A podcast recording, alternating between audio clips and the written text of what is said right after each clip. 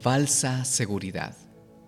El pasaje del día de hoy se encuentra en 2 de Crónicas capítulo 12 versos 1 al 2 que dice, En cuanto Roboam se dio cuenta de que su reino era firme y poderoso, él y todo el pueblo de Israel dejaron de obedecer la ley de Dios.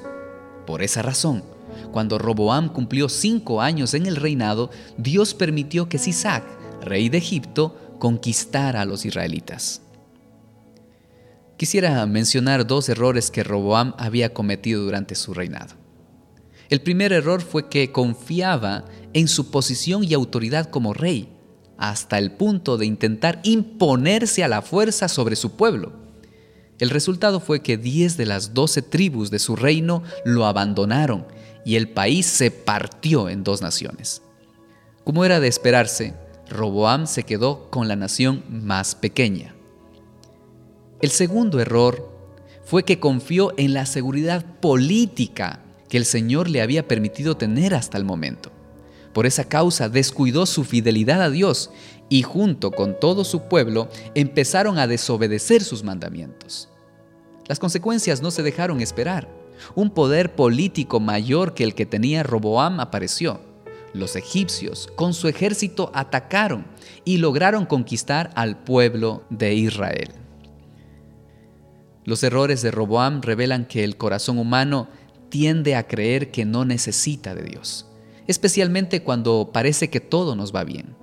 Es verdad que no expresamos con palabras nuestra autosuficiencia.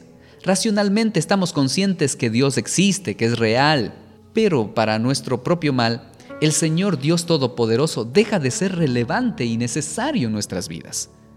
Dejamos de buscar a Dios, empezamos a descuidar nuestra relación personal con Él y en la balanza de nuestras vidas, la fe se desliza de Dios hacia aquello que ahora nos brinda una aparente seguridad.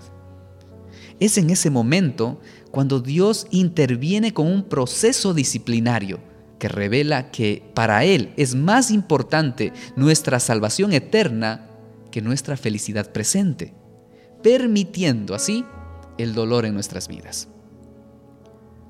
Es obvio que no todos los problemas y sufrimientos son por causa del pecado.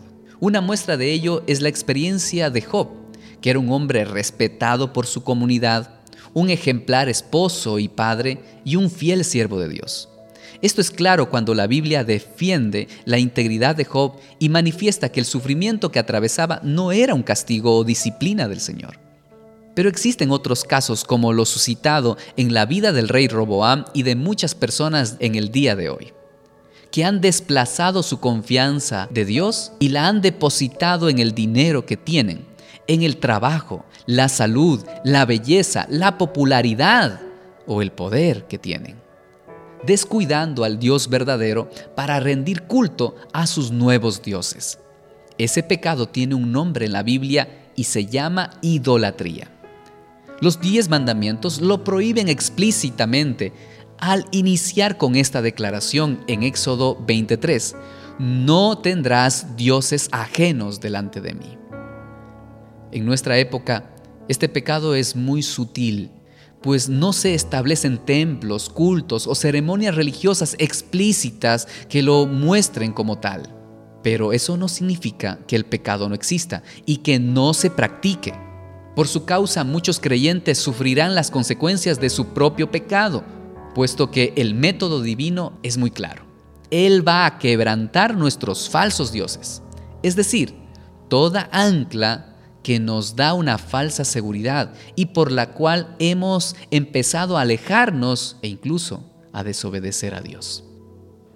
Sin percatarnos el dinero se acaba y las deudas aumentan, el dinero se pierde, el negocio quiebra, la fama se lo llevan otros, la juventud pasa, la salud se deteriora y en algunas ocasiones incluso colapsa, dejando claro que lo único seguro es la posibilidad de la muerte.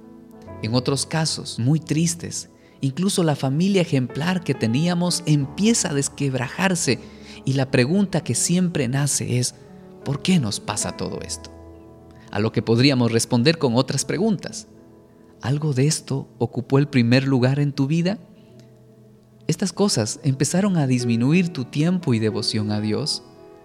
Lo citado llegó a ser más importante y relevante que tu Creador o incluso, por su causa, empezaste a desobedecer sus mandamientos. Si es así, amigo, Dios tenía que quebrantar tus ídolos. Nada de eso debe ocupar el primer lugar. El lugar de honor en tu vida solo lo merece Dios. Es un asunto de prioridades. La salud es importante, el dinero es necesario, la familia es fundamental, pero solo Dios debe ser el primero en tu vida. Por eso la Biblia aconseja en Mateo 6:33, lo más importante es que reconozcan a Dios como único Rey y que hagan lo que Él les pide. Dios les dará a su tiempo todo lo que necesiten. Amigo, prioriza a Dios. Dale el primer lugar, no solo en los tiempos difíciles. Recuerda que Él no es un bombero para apagar tus incendios, Él es el rey de tu vida y de todos tus días. Prioriza a Dios y Él priorizará todo lo que necesitas, pues es un Padre amoroso y un Rey misericordioso para todos aquellos que se arrepienten y rinden sus vidas y depositan su confianza solo en Él. Aquí se encuentra la clave de una transformación de nuestra vida. No empeñes tu confianza en cosas que perecen, que se acaban, que cambian. Pon toda tu confianza en Dios, que es la roca más segura, y entrégale cada día el primer lugar. Que el Señor te bendiga.